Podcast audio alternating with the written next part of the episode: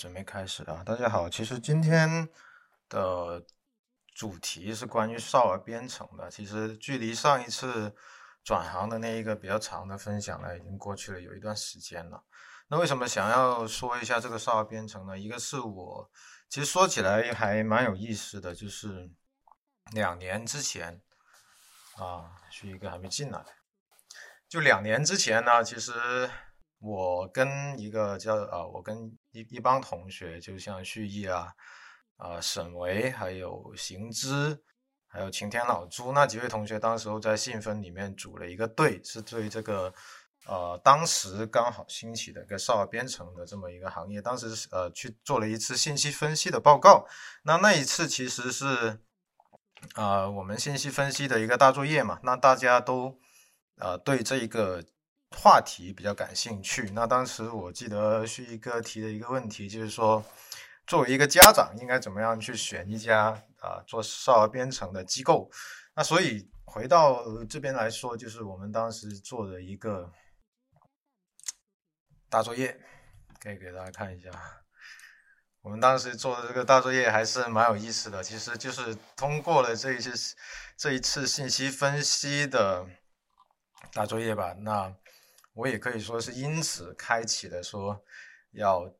去投身于这个行业去做点事情，那一直都做到现在，已经做了两年了。那当时我们是围绕着这个编程猫去做了一个信息的分析，那用到的战略控制指数分析啊，分析了编程猫的一些成本啊、提前期啊，啊各种各样的维度去看这一家这一家企业。那当时我们是有一一定的共识，就是说，编程猫好像是把他自己的一手好牌，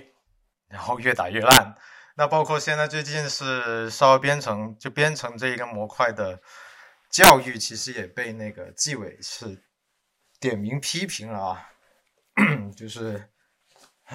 就是说少儿编程，少儿编程跟编程没有关系。这个很明确的已经提出来点名批评了编程猫，还有什么核桃啊之类的，一一帮都被编都被点名批评了。然后后面接着批评批评呢，就有其他的一些在线教育的行业，包括呃像之前爆雷的就不说了嘛。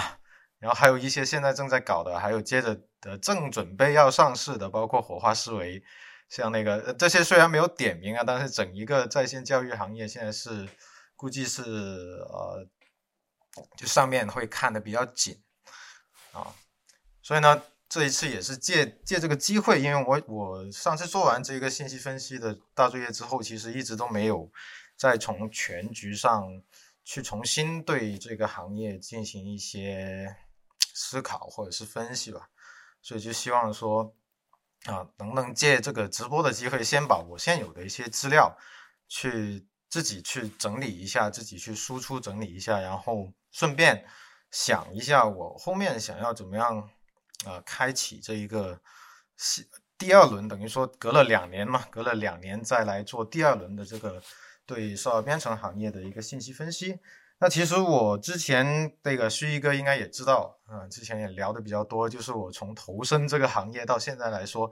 经常都会思考的问题，多数多数时候我是站在一个。思考阴阳的一个问题上面去去去走的，就是我一直在想的一个问题，就是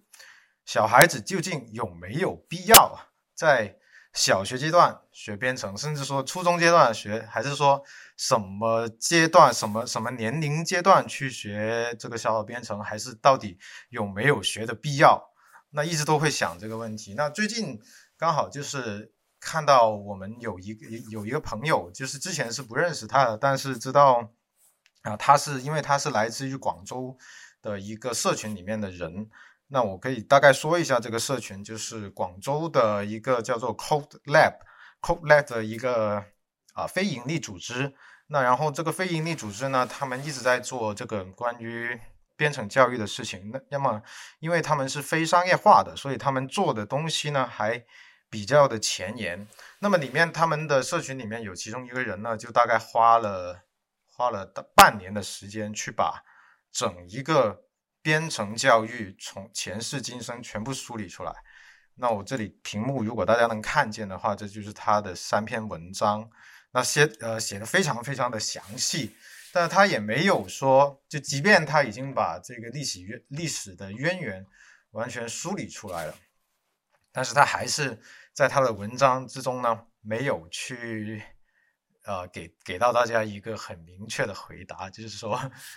这个编程到底有没有学？那其中有有一句话我非是非常触动我的，就是在在他的这个。上边里面的一句话，那他上边里面的一句话说了啥呢？我给大家读一下，就是小孩子为什么要学习编程？学习编程是在学什么？这些问题我本以为已经了解的很清楚，但看的资料越多，就越是没有信心讲出自己的答案。我就看到这句话就。非常的有共鸣，就是我自己感觉也是这样，就是看了很多资料，然后包括你也呃做了一段时间的老师，然后然后还有啊，现在开了吗？那个连麦啊，OK，就是应该开了啊，就是呃，包括连麦呃连麦开了啊，然后我先把这个说完，就是我做了一段时间老师，然后也呃去了一两家的机构，然后也看着那那帮在线搞少儿编程的。的那个机构一直在搞嘛，也呃，包括像编程猫之前的一些推文，实际上推到我这边来的时候，我自己看的就有点难受。就是他为了市场营销，其实有一点点已经不择手段了。那当时我也去尝试，就是进了他们那些什么试听课啊，然后还送礼物的那种，就送了一个很 low 的那个东西。那时候是是多少年来着？可能是二零一九年啊，啊。谁批评？批评什么？旭哥，你说那个。好，那呃，回到我这边来，先继续说，就是这个啊，Code Lab 的里面的这个显中，这个叫做显中的这位朋友呢，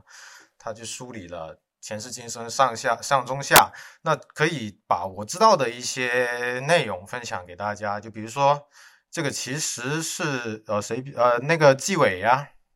纪委批评了，纪委是呃，他好像有那个推文里面有提到编程猫一下，然后他就说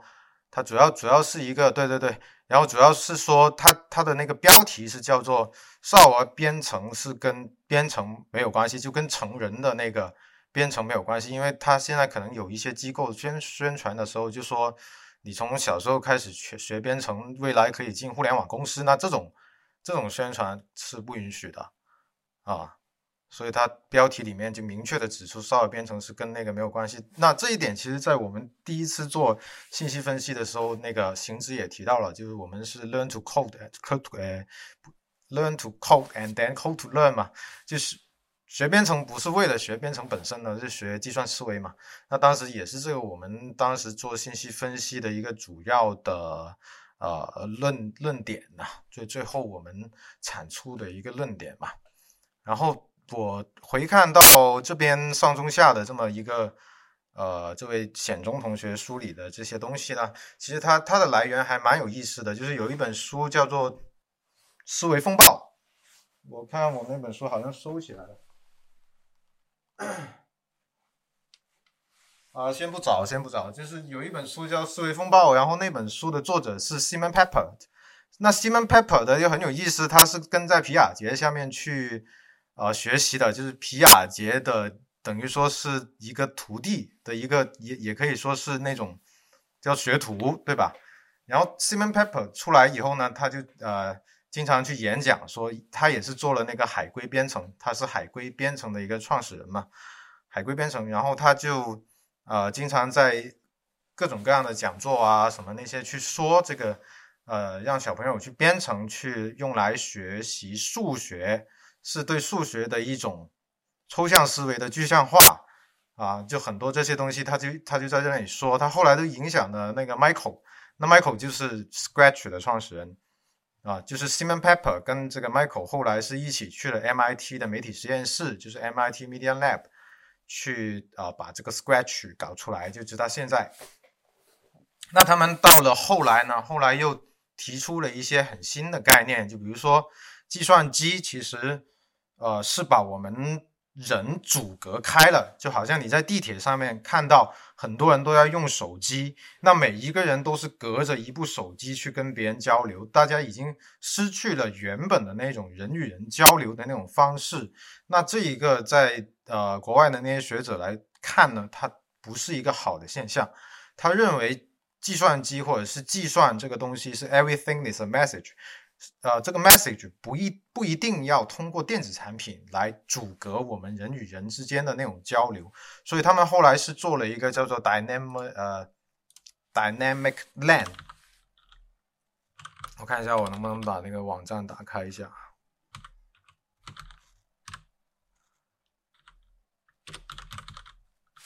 哎，我这里怎么没有嘞？等会儿找一下，居然没收起来那个。那其实那个东西还是蛮有意思的，就是它，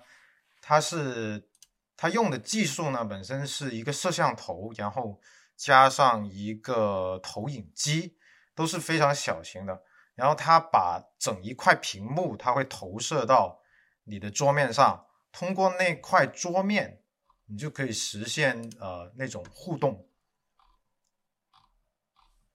还是要找出来给大家看一下，比较直观一点。光听我说，可能不知道这个是是个啥。然后广州的那个 Code Lab，它已经基本把这个东西已经做出来了，啊，然后呃，但是我没有去过，因为它那个它那个组织呢，确实是有点有点神秘。我我之前找了他们在企查查上面找到他们那个呃，他们那个有有一个联系人的电话嘛，然后我我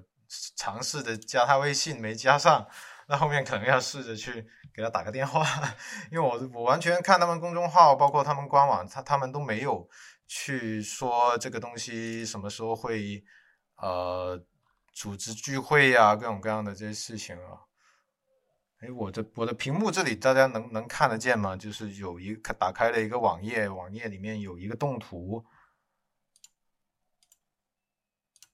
那在这个动图里面，我们看，呃，可以看见，就是说，他们用一张一张的纸放在那个桌面上面。那每每一张那个，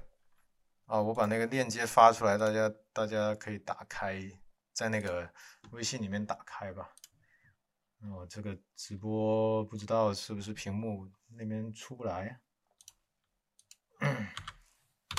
对，这个网页打开就是它的一个主页，然后它主页里面就会。有这样的一个动图，大家都可以看见每一张纸，它在每一张纸的四四个角上面会贴了一些五颜六色的一些呃小圆点的一个一个小标签嘛。那这些小的标签就会是划定了那一张纸的一个区域。那在每一张纸上面都等于是一个小型的屏幕，但是它实际上是一个屏幕投射出来的。它是用的 Node.js 把把这些呃小的那些纸片划分成一个一个小的。那些屏幕，那看起来就好像一张纸就是一个屏幕的感觉。然后呢，它可以在上面出现各种各样的东西，啊，就可以实现很多的互动。那这种互动其实它就已经说是已经你不需要电脑，不需要手机，不需要平板，你就把这些纸放到那个桌面上，你就可以玩一些东西。当然，这些东西可能是预先编编程定义好的，但是那个。这种方式，这种理念是可能是现在就国外的呃那个消化编程发展到现在的一个比较新、比较前沿的一个一种概念，包括技术吧。技术倒应该不是很难，我之前自己有大概研究了一下，应该是可以做的哦。OK，那说到这里，我忘了下一个我要说的是啥，等我想一下，等我想一下。呃，没开美颜哦！我现在用的那个那个 Mac 的那个摄像头，我现在是用尝试在用 Mac 的那个那个微信去播。OK，那后面其实我自己也一直在思考，就是未来 编程教育会会走向何方呢？当然也。很多我我经常难以逃逃离的一个想法，就是说我会忍不住的去想这个叫做阴然的问题啊。因为其实你如果去在实然实然那边去思考的话呢，在实际上，哎，哦，原来我没开那个屏幕啊，哈哈哈现在开了，好，好好好，OK，就是就是一呃，经常会会想阴阳的问题。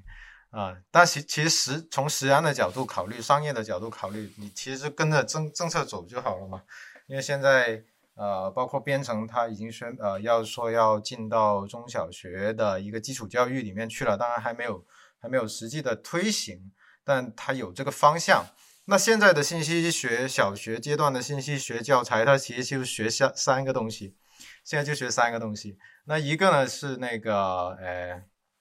呃呃，信息课，对对对，我这个连麦又又开又关，我啊开了开了，OK，就是信息课，它现在是学三个东西，一个是 Windows 的画图，是第一，呃。它反正信息技术只有三册书，我不知道它怎么怎么分布的，是不是三四五六年级才学，还是三四五年级才学？但我三册书我都我都看过。那第一册学的就是那个，第一册学的就是画图嘛，刚刚说了，就是用那个画图软件。然后第二个第二册的就完全是学那个 Office，Office 的各种各样的操作，什么 Word 文档啊、Excel 啊、PPT。然后到了到了第三册才有点意思，就学了一个叫 App Inventor 的东西。那这个 App Inventor 的东西呢，其实就是教你怎么样在电脑上面做一个 APP。那呃，就是正常来说，如果是按照这个 App App Inventor 原来的那个产品设计来说呢，它是可以直接把你做好的 APP 发布到那个呃谷歌呃谷歌商店里面去的。当然，现在它如果变成国内的东西，你就没有办法发布啊。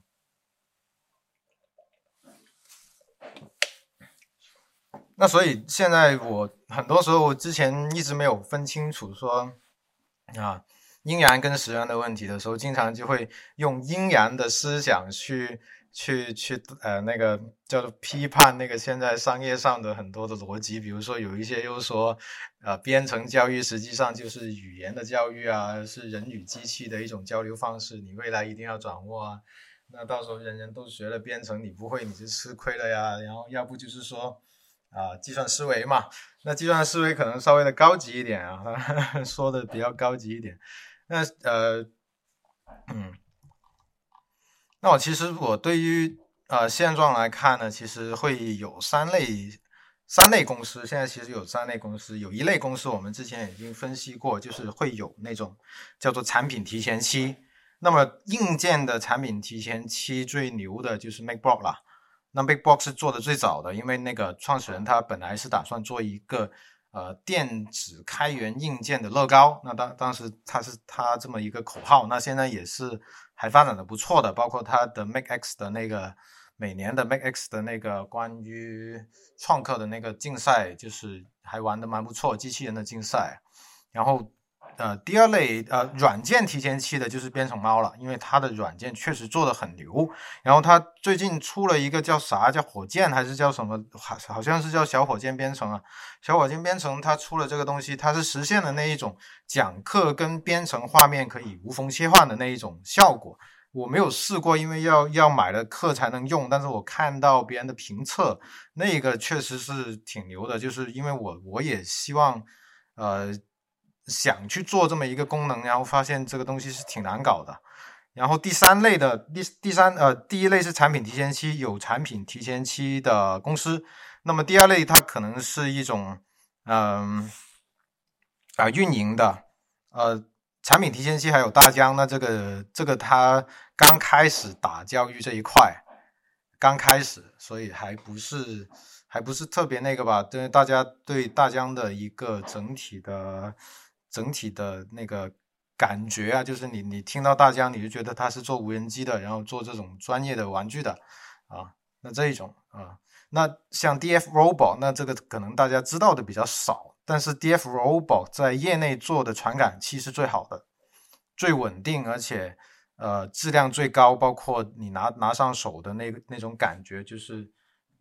一个呃一拿上手就感觉是很高端的那种。然后第二种做呃像呃在线教育做的比较好的，可能是靠着教研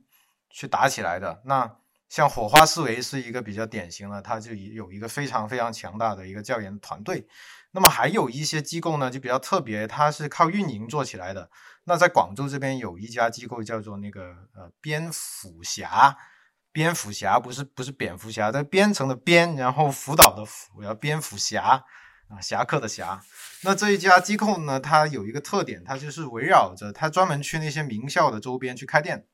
然后它就围绕着它那个区域的那些家长啊、学生啊去做。那么他们有没有进校的课程呢？我没有具体了解过，因为进校的课程其实完全赚不了钱，所以这里给大家。啊，透露一个小小的这个编程教育的里面的一个坑，就是说，千万不要给孩子报那种课后辅导班是学编程的那个，因为那个质量实在是低的离谱，低的非常离谱。所以我会建议大家，如果是啊小孩未来是上了小学啊，然后要去报个托管的兴趣班的话，那最好是报那种体育的。啊，打打篮球啊，羽毛球啊之类的。本身他们一天到晚坐在课室里面就缺乏运动，然后包括像前段时间疫情的时候，那个下课的孩子还不允许出课室外面玩的啊，那种就真的是，那那你课后托管兴趣班就让他去，不要还在教室里面的那种了，你要让他去外外面运动的啊，那就好了。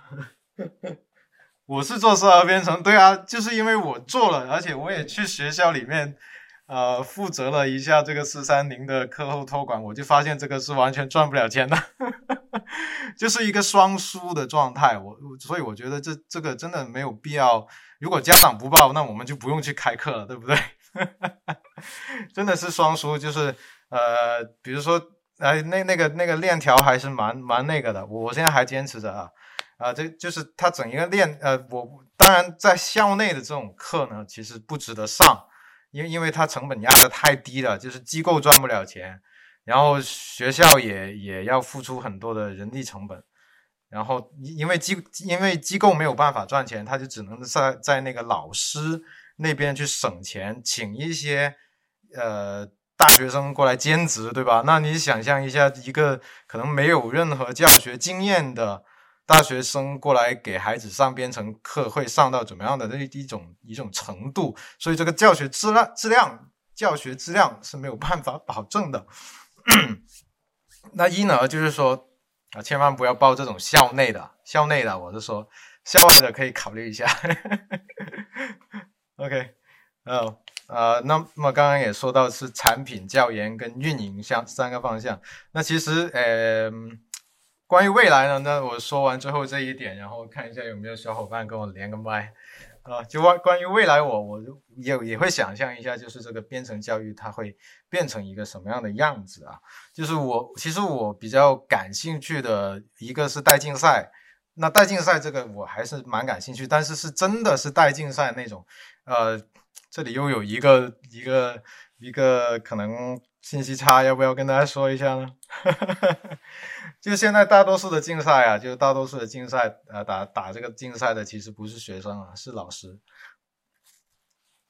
创客或者是编程类的竞赛，呃，实际上表面上看来是学生之间的竞争，其实是老师之间的竞争啊。那当然，我说的真正要去打竞赛呢，就是我要突破这一点，就是我还是希望我的底线是在的。我的底线就是说我只负责引导啊。尽量的不给出建议，但是我可以引导嘛，对不对？那起码初始的想法是学生提出来的，然后老师帮助他去完善，然后再提供他一些学习的资料。那最终这个作品是要他自己做出来。那这个过程我觉得是非常有意思的，就是对于老师来说，对于学生来说都是非常有意思的。所以我对带竞赛还是会呃有点热情。然后呢，呃，还有还有另外一个方向呢，就是说。呃，蛮希望说把编程作为一个载体，放到其他的一些教育教教育的那种形式上面。就是我刚好前段时间是参加了一个呃夏呃冬令营，参加了一个小小的冬令营。那这个冬令营它其实是跟那个博物馆教育差不多。它在广州里面去了三个地方，分别是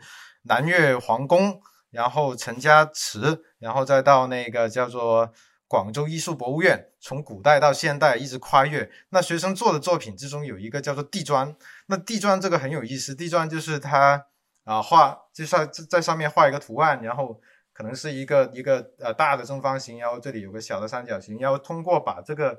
地砖旋转，然后再重复就会拼出来那种地砖的那种样式嘛。所以设计的那个设计就负责设计跟建筑的那个老老师也在课上面说了，就是你们的设计其实很简单，你只要设计出一个很基础的图案，然后通过啊重复旋转，然后或者是那种叫做镜面反转啊，就这样子翻转一下，你就可以把它组合成非常漂亮的图形。那当时。当时那个负责人也跟我说，其实这个完全是可以用编程来做的。然后就我就觉得蛮蛮有意思，就我我呃有一种想要做这种的方式，就是说把编程作为一种载体，作为一个工具嵌入到其他的一些教育的环节上面去。我觉得这个是蛮有意思的。就是说，如果他们以后的这个寒寒假的这个。呃，创作课一些绘画，因为绘画可能是本身学生就已经掌握的用笔的一个技能，他们招的都是三年级以上的学生嘛。然后，但是编程他们不会，但是没关系，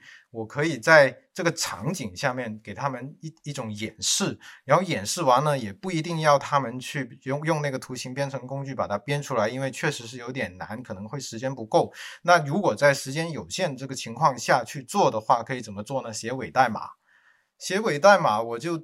你又不需要用 Scratch，又不需要用 Python、Arduino 的那些，你就完全是可以通过伪代码来理解这个程序是怎么运作的。我觉得就很很足够了。当然，这个不能，呃，这个很难说发展成一种长期持续的这一种东西。但是作为一个啊，我们的这一个补充还是蛮不错的。那当然，现在主流啊，现在主流可能还是呃，像那个打机器人。考试啊，那些还是比较主流一点点。那呃，有没有哎，没有人问我那个问题啊？其实我在，其实我在外面分享这个主题时，最多人问我的一个问题是：你会怎么教你孩子这件事情？嗯，有没有人现在可以连麦？好，回来了，回来了，回来了。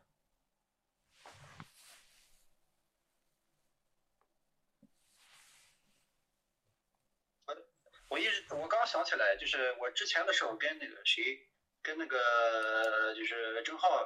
我们测试过，就是你如果用 Mark 的话啊，它在连麦的那一刹那，它会自动给你切换这个音频播放的设备，所以说你可以呃一个简单的方式就是手动把那个音频设备给换回来，你就能听到声音了。哦，行，知道吧？啊，知道知道，我理解我理解。记记着点。对，下一次的时候你就可以试，因为之前的时候，那个我和那个郑浩也捣鼓了半天，就他用 Mark 就是直播的时候，他也都有这个问题。嗯。呃，那那那个什么，青虎上麦来，青虎上麦。我待会儿还得直播。青虎上。Hello Hello。Hello Hello Hello。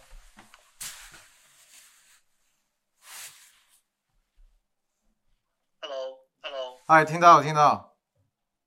啊，能听到哈，哎呀，你这个讲的太专业了。嗯，那你说，就就比如说，呃，其实我在去年疫情疫情刚开始，就是二零二零年年中的时候，我就想给孩子报一个，当时上了那个核桃编程，核桃编程你知道吧？核桃编程吧，对吧？对，核桃编程。啊，知道知道。他们对他们好像是，呃，应该是自己做了那一套一一一个一个程序吧，在在那个里头，反正应该都是类似于那个 Scratch 啊。对对对对。呃，对，就上了几节试听课，嗯，我发现呢，就是他当时我孩子是五岁不到，不到五岁，嗯，他根本没有办法，没有没有办法去。呃，就自己去学，嗯嗯，有些就是他不懂，所以后来我就没有没有给他报。嗯。但是其实我是觉着，呃，他对于将来的话，就不管他会不会走，就是什么程序员这条道路，呃，编程会编程的话，对于他确实像你说的哈，编程其实在很多东地方都可以用得到。你你做任何工作。以后都都都需要用到，你不管是做呃呃财务分析呀，什么数据分析呀，等等等等的，对于他以后的工作其实还有蛮大的帮助的，对吧？嗯，对，所以所以其实我是想让他去学这个，呃，但听完你说了之后，我就有点犹豫了。那你说，呃呃，像这种在线的编程，就是线上的，因为呃以后感觉线上的可能更更更更效率，就是说更合适一些。你说这种好不好呀？呃，你你限定是线上吗？嗯，倒也不一定是线上哈，就是线上线下都行。因为线上的话，它有这些大品牌，但是线下的话呢，呃，你也找不到什么特别大的品牌，你也没没不知道他的实力啊，就对吧？我那在我家附近也有这种呃编程的机构，但是他就他就说啊，我跟这个学校都有合作，我们会呃带学校的竞赛。但你也不知道他到底实力如何。对对对对对对，呃，说到这说对说说到这一点，我我先说一个现象吧，就是我教了这么多的学生的一个现象，就是我发现低龄的学生呢，其实他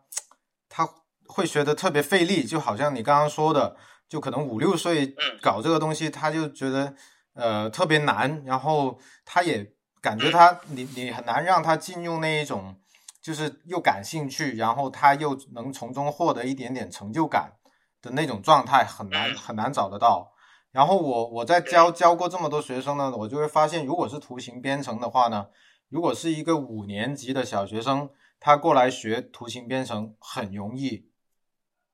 嗯，他会很轻松，很容易找到那一种成就成就感。但是在三年级以下的都会比较难。所以，我我建议的，我建议，如果是图形编程，如果是想要学图形编程，那肯定是从五年级开始。然后，其实，但是这个说怎么说呢？就是图形编程它因为这个时间的窗口太短了，好像又有点没有必要。就是到了初中，你就可以直接学代码了。我当时教过一些初中生，我当时教了一帮的初中生，那他们有一些是玩过图形编程的，有一些是完全。没有玩过编程的，就图形编程，它跟那个文本编程都没有玩过的。但是呢，他们就是呃那些反而是那些没有玩过图形编程，然后他本身的一些学科，包括数学那些都学的蛮好的那些同学呢，他们学文本编程的时候上手上的非常快，而且他们是可以直接去，对啊，他们是可以直接去做 C 加加的。然后还有一个经验法则就是。学过 C 加加的同学，他学其他的语言上手都是很快，这就涉及是一个效率的问题。我就觉得，如果是我，我现在觉得在小学五年级以下，你越早学编程，效率是越低的。啊，对，明白了。对，然后如果就是如果如果孩子真的是对编程这个有兴趣的话呢，当然这个要试啊，就是你要让他去试一下学一下，比如说 C 加加。如果他一开始可以可以去学 C 加加的话，这对于他后面的就是包括呃，你说当呃当他出来就业的时候，他可以用上这个东西的话，那肯定是要呃去学 C 加加这种离机器比较近的语言，才会有这一个就是说可可以说是一种降维的优势吧。就学过 C 加加的那些同学啊。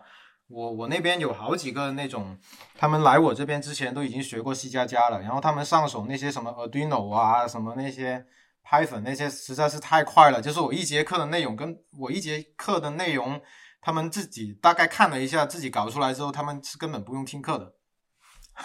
那帮那帮学过 C 加加那帮太牛了，真的是。就我以前都不知道，因为我我们我们大学本科，我我大学本科读的是软件工程嘛，我们也是只学了 C 加加，没有学其他别的呀。但我们出来就我出来工作之后，发现就是你让我学个 Java，学个 Python 或者 JavaScript 什么乱七八糟的，都都很快能上手啊。就除非是一些很新的，比如说现在什么 X 呀那些，就就有点看不懂，像 R 语言的那种编程范式有点完全不一样的那种东西，我们才会觉得有点困难。所以我觉得这个这个我我也我也不说的可能不太清楚吧，但是学习七加加的一些学生，在我看来确实是有有这个优势在。啊，明白了。其实我觉得，呃，就是我我也跟旭毅呃说一下，就是我觉得，呃。啊，对，但是你旭毅孩子大哈，像像我们家这个可能就没有没有必要那么着急了，可能打打一些语文和数学的基础，反倒是更更重要一些。对对对对对。啊，明白了。挺好。这个省了我不少钱啊！看这一场直播省了我不少钱。这一个编程班儿，这一个编程班儿也也好几万。好这多啊，这么贵？哎。呃，他这个是按按那个期数嘛，一期可能就呃好像是八千块钱，那他报的话可能就得连着报，那么报。哦，呃呃，对对。对我我我最后再说一个想说的吧，然后就就把时间交给旭一了，也不然 占到太多时间了。然后我就要说完这个，就是那个如果又呃很，其实最近都有两三个人问我这个问题，就是呃如果你要教你自己的小孩编程这个事情，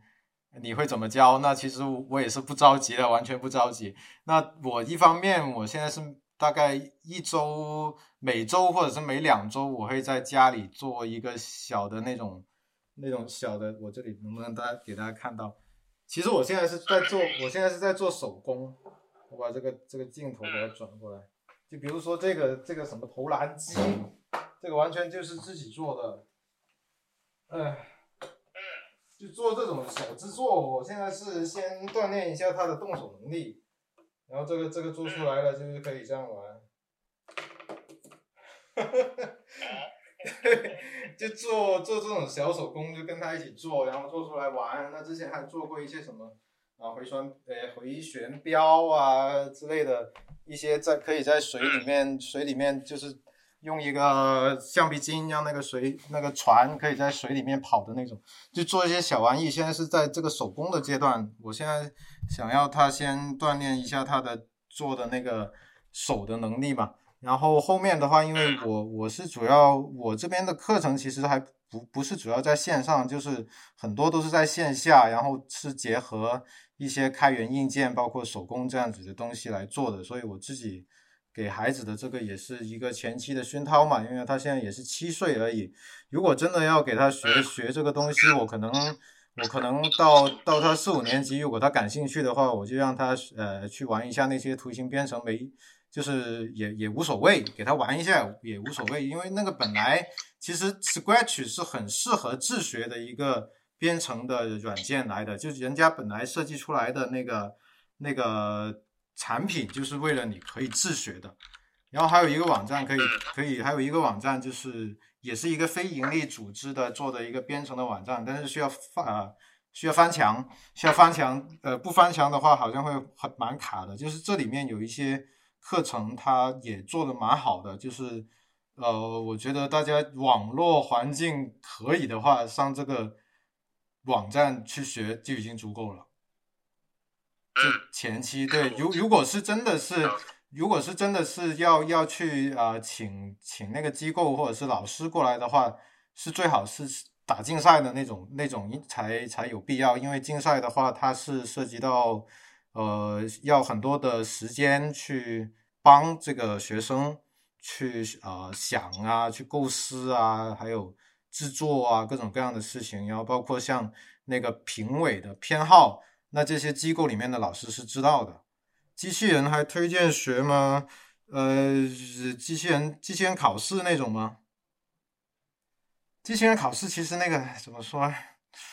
机器人考试如果如果啊，我还是用我的孩子来举例吧。就如果是机器人考试那套东西，它的教材我全部买来看过一遍了。呃，我会让我的孩子直接去学 Arduino，直接在 Arduino 那边去搞。然后因为机器人。考试里面的那套那个套件完全部是乐高的，全部是乐高的那种呃拼插式的东西，其实很快上手的。主要是考笔试的时候有一些奇奇怪怪的一些涉及机械跟那种建筑那些东西，可能要背题刷题。但是它过了一二级之后，三四级跟五六级的那些全部是 Arduino 跟那个 ESP 三十二里面那些东西可以可以。呃，不用跟着那个教材学也也可以学得会。那个反正，对机器人是动手为主，特别是一二级，它全部就是在拼乐高，都没有还没有涉及到编程。一二级没有涉及编程，基本上没有涉及编程。三四级才开始做那个 Arduino。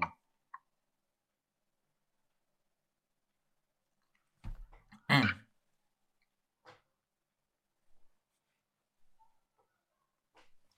嗯，OK，感谢，